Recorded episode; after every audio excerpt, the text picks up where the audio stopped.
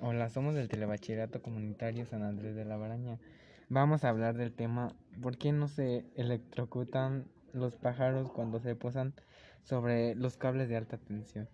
Los integrantes son Osvaldo, Joana, Guadalupe, la pregunta es, ¿qué fue lo que más te gustó? Y ya. ¿qué fue lo que más te gustó?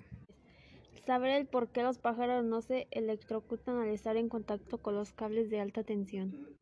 ¿Por qué es interesante el tema que elegiste? A ver, espérame, se me apagó, se me apagó. A ver, ¿Ya? Ay.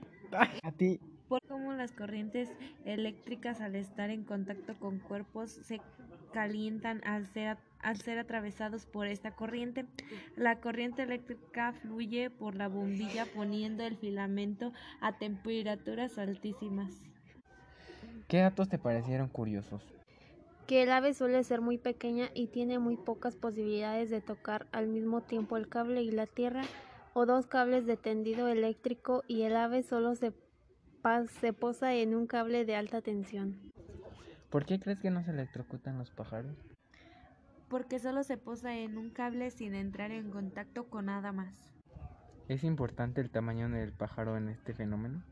Sí, porque al estar pequeño solo toca un cable y no los dos. Esto, fue, todo. Gracias por su atención. Hasta, Hasta luego. luego.